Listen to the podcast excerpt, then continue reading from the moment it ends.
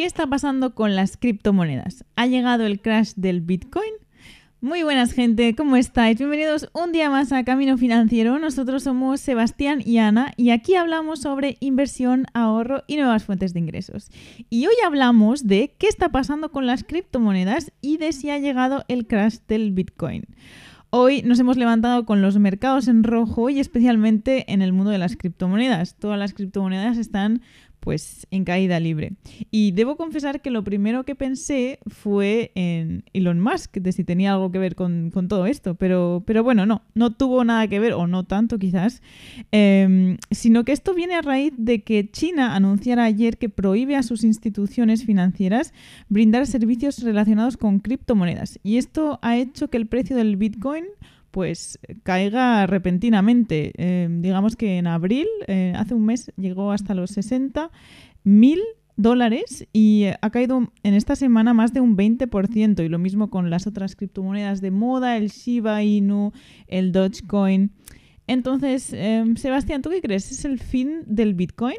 Sí, bueno, como decías tú, esto no, no es necesariamente, o sea, no tiene nada que ver con Elon Musk, aunque él ya había puesto su semillita al principio, esto ya llevaba dos semanas como un poco boicoteando el asunto de, la, de las criptomonedas. Primero partiendo por lo de Saturday Night Live, que estuvo un pelín basureando un poco lo del Bitcoin. Mm. Luego diciendo que, o sea, bueno, que ya ahora Tesla ya no, no acepta Bitcoin como moneda para comprar sus su coches.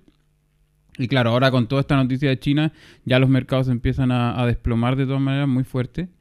Y yo dudo que sea el fin del Bitcoin. Yo creo que es un, un, activo financiero que llegó para quedarse. En general, yo creo que las criptomonedas van a, van a ser como, o sea, van a ser una moneda realmente importante en el futuro. Es difícil determinar en este momento cuál va a ser la más importante o cuál va a ser la que va a prevalecer en el futuro. Seguramente Bitcoin va a ser una de las más importantes pero obviamente ya hay nuevos nombres, como por ejemplo Ethereum, que ya lleva un buen rato, pero que en estos últimos meses ha tenido un crecimiento brutal, pasando de los 200 euros ahora que está casi 2.500, 2.800 euros. y, yo creo que no, no creo que este sea el, fin del Bitcoin, ni mucho menos. Yo creo que es simplemente, bueno, en China además ya sabemos que prohíben muchas cosas. No, esto no es novedad que en China se prohíban, se prohíbe utilizar ciertas tecnologías hay muchas muchas tecnologías que están capaces literalmente en China y libertades en general. Entonces, no, creo que sea novedad y no creo que sea algo como para preocuparse y para creer que este va a ser el fin de, de las criptomonedas. Pero sí, de todas maneras, afecta al funcionamiento, porque recordemos que igual China es casi un tercio del planeta Tierra. Entonces, de todas maneras, afecta a los mercados y la gente se empieza a, asustar y empieza a vender y por eso hace que, el, que, estas monedas empiecen a caer y obviamente estas monedas que en general tienen ya como por sí solas tienen una volatilidad muy muy grande, son mm. muy susceptibles a este tipo de noticias, mucho más que la bolsa. Entonces, claro, obviamente esto genera un gran gran impacto, pero yo dudo que vaya a ser el fin. Mm. Yo creo que es también como un toque de atención porque está claro que las criptomonedas son mucho más, por decirlo así, influenciables por las noticias, por lo que dice el señor Elon Musk. Em, y, bueno, que hay mucha gente que invierte, si se puede decir invertir eso, eh, por moda. Pero la gente que quizás cree de verdad en eso, pues mantendrá sus posiciones, incluso aprovechará quizás pues el dip, el momento bajo, para comprar más a mejores precios, ir de rebajas. Y, quien no crea realmente en esto, pues estará escandalizado y, bueno, pero es que es la naturaleza, yo creo, también de, este tipo de inversiones, que se puede ser una inversión, yo creo que sí, hay algunos tipos de criptomonedas, eh, las que son de broma y todo esto, ya, ya lo hablaremos en otro episodio, esas pues no tanto, pero, pero sí que se puede invertir y quizás tiene cierto valor de cara al futuro, de cara a protegernos de la inflación, tiene y otras aplicaciones de las criptomonedas, pero yo creo que sobre todo es eso, un toque de atención. Sí, bueno, yo creo que en general esta, este tipo de activos financieros son mucho más susceptibles a este tipo de noticias porque no tenemos una forma de respaldar realmente el valor que tiene. Mm. sino que simplemente se basa en la especulación y un poco en nuestra visión que nosotros tengamos al futuro y las proyecciones, la adopción también por parte de empresas, por parte de gobiernos, de Estado, etcétera, etcétera.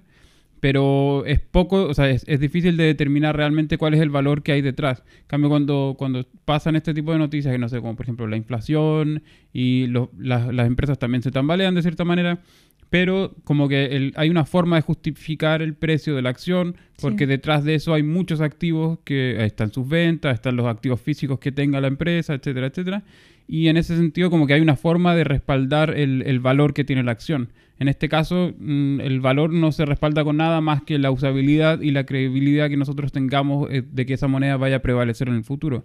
Entonces yo creo que por eso también se mueven tanto en estas situaciones. Sí, pero de hecho no es la primera y última vez que esto pasa, en la, o sea, así de esta forma tan, tan drástica. El Bitcoin ya ha tenido sus, sus momentos de, de tocar fondo en varias ocasiones y, y bueno, ya lleva, eh, creo que son unos 10 años y, ha tenido varios, varios baches que la gente que a lo mejor uno cuando en marzo que alcanzó los marzo-abril los 60.000 euros, uno piensa, uy, si hubiese eh, invertido en los primeros, en los primeros días, ¿no? Pero, pero claro, también has tenido que sufrir todas esas, todos esos baches que, que, bueno, cuando está alto, pues todo el mundo lo celebra, pero aguantar pues también requiere de cierto estómago, por así decirlo. Pero bueno, ¿Tú qué harías? ¿Tú comprarías más o aprovecharías para, para vender tus posiciones? Eh, yo en general, bueno, vender nunca. Mucho menos en este tipo de situaciones. Porque si no, o sea, ya, probablemente si es que compraste en un momento un poco de, de donde había un poco el hype de las criptomonedas, eh, seguramente en este momento va a estar en pérdida. Entonces, de todas maneras, no te conviene vender a menos que creas que realmente sea el fin. Y creo, y personalmente, como, como te dije antes, no creo que lo sea. Entonces, como sobre todo, o sea, yo tengo personalmente posiciones en Bitcoin y como te digo, no creo que sea el final del Bitcoin, yo creo que va a volver a, subir en el futuro, va a seguir va a seguir subiendo y se va a empezar a utilizar de forma un poco más, más común y más, más masiva. Entonces, en ese sentido, yo creo que ahora es o un momento, si es que uno tiene el, dinero disponible para meter más dinero en las criptomonedas, y si es que realmente yo digo, no sé, es que en verdad esto no tiene futuro alguno, lo vendo y ya está. Pero yo personalmente creo que si tuviese dinero en efectivo en este momento intentaría comprar un poco más. Hmm. Yo leí alguna vez en algún libro de inversión que es como cuando baja y tú crees en algún activo, sea Bitcoin o sea cualquier una acción, por ejemplo, es cuando realmente se reafirma tu bueno, tu, tu fe, por así decirlo, o tu, tu, tu, creencia de que ese activo va, va a superar en su, labor, en, su, en su valor y de que es una buena oportunidad de inversión, porque entonces lo que harás será comprar más, tendrás la oportunidad de comprar más.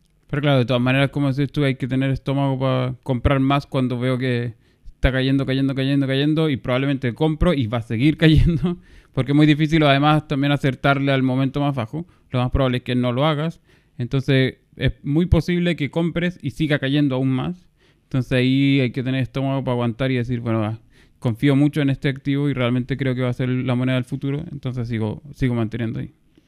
Sí, o sea, yo creo que hay que tener estómago, pero de la misma manera creo que uno si invierte en cualquier cosa tiene que asumir también de que va a haber momentos que no siempre va, van a ser números verdes. Entonces, las variaciones del día a día, pues uno tampoco le tienen que importar tanto y cuánto. Si es algo que a lo mejor está siempre en números rojos, eh, sí. Pero creo que ahí se demuestra a lo mejor eh, si una persona tiene la mente quizás para, para invertir a largo plazo, porque realmente pues yo solo creo en la inversión a, a, largo plazo. Entonces, si varía hoy y se cae un poco, a lo mejor si se cayese pues 20% sí que me asusta un poco, pero si se cae pues de un día y al otro si vuelve a subir, pues no, no lo considero como relevante, ni siquiera me interesa, ni lo miro. Pero bueno, ¿tú crees que alguna otra criptomoneda podría llegar a destronar al Bitcoin? Eh, eso, es difícil igual. Yo creo que destronar, destronar por completo, de momento yo creo que no. Yo creo que la que tiene la, mayor, las mayores cartas obviamente es Ethereum. O sea, Ether se llama la, moneda de hecho. Mm. Eh, pero claro, hay como algunos momentos donde está la decisión entre cuando uno prevalece sobre la otra y creo que hace un par de años es donde hubo un momento donde decían como, vale, si es que el, si es que el Ether sigue subiendo y Bitcoin empieza a caer, es donde ya se, hace un poco el swap y empieza a, prevalecer sí o sí el Ether sobre, el, sobre Bitcoin. Y yo creo que sería la única que tendría como mayores cartas en términos de adopción, en términos de, de, cuánta, cuánta gente realmente utiliza eso. Hay una tecnología gigante detrás también. Hay mucha, o sea, la red de blockchain de Ethereum es gigantesca. Y hay muchísimas criptomonedas también ahí dentro, entonces yo creo que como tecnología y como red completa es súper es súper grande y eso podría hacerle una competencia, pero yo creo que también no, no son como exclusivas, o sea, no son como excluyentes la una de la otra, ¿no? Yo creo que en un futuro van a seguir coexistiendo varias criptomonedas, o sea, como ahora también existen un montón de monedas distintas de distintos países, yo creo que en el futuro también van a seguir existiendo varias criptomonedas. Yo creo que en este momento el mercado está extremadamente, no sé si saturado es la palabra, pero hay demasiadas criptomonedas que son un poco mentiras, podrías decirlo de alguna manera. Está lleno de estas meme coins, del Dogecoin y el no sé qué coin, y cada uno puede hacerse una coin con, en, en 10 minutos desde cualquier sitio web. De hecho, es muy fácil hacerse una moneda, hmm. que no son necesariamente coins, pero son tokens, y al final la gente no entiende muy bien cuál es la diferencia. Y yo creo que hay demasiadas. Hay demasiadas, hay demasiados proyectos que no tienen ningún fundamento, hay demasiados proyectos que no tienen, no tienen absolutamente nada de fondo. Pero yo creo que por ser la primera, por ser una de las redes más sólidas también, eh, yo creo que Bitcoin va a ser el, número uno igual al final. Sí, yo creo que eh, Ethereum es la que está en segundo lugar, pero aún así no sé, yo no creo que, se destrone a Bitcoin, aunque tiene ciertos, ciertas deficiencias, por lo que tengo entendido eh, a nivel técnico de su red, eh, pero quizás por antigüedad pues tiene cierta, cierta ventaja aún. Entonces, pero bueno, creo que es algo que nadie sabe con certeza, o sea, es, depende de la, de la adopción, de lo que crea la gente y, y se acepte a nivel muy general, muy colectivo del conjunto de, de las personas. Y, bueno, y así es, como estaremos al tanto de lo que va a pasar con el Bitcoin y las criptomonedas y bueno, os lo haremos a ver en los próximos episodios. Y hasta aquí el vídeo de hoy. Eh, si os ha gustado, os animemos a que os paséis también por nuestro canal de YouTube, donde hacemos vídeos de educación financiera tres veces por semana. Y nosotros nos vemos en el próximo episodio. Hasta pronto. Chao.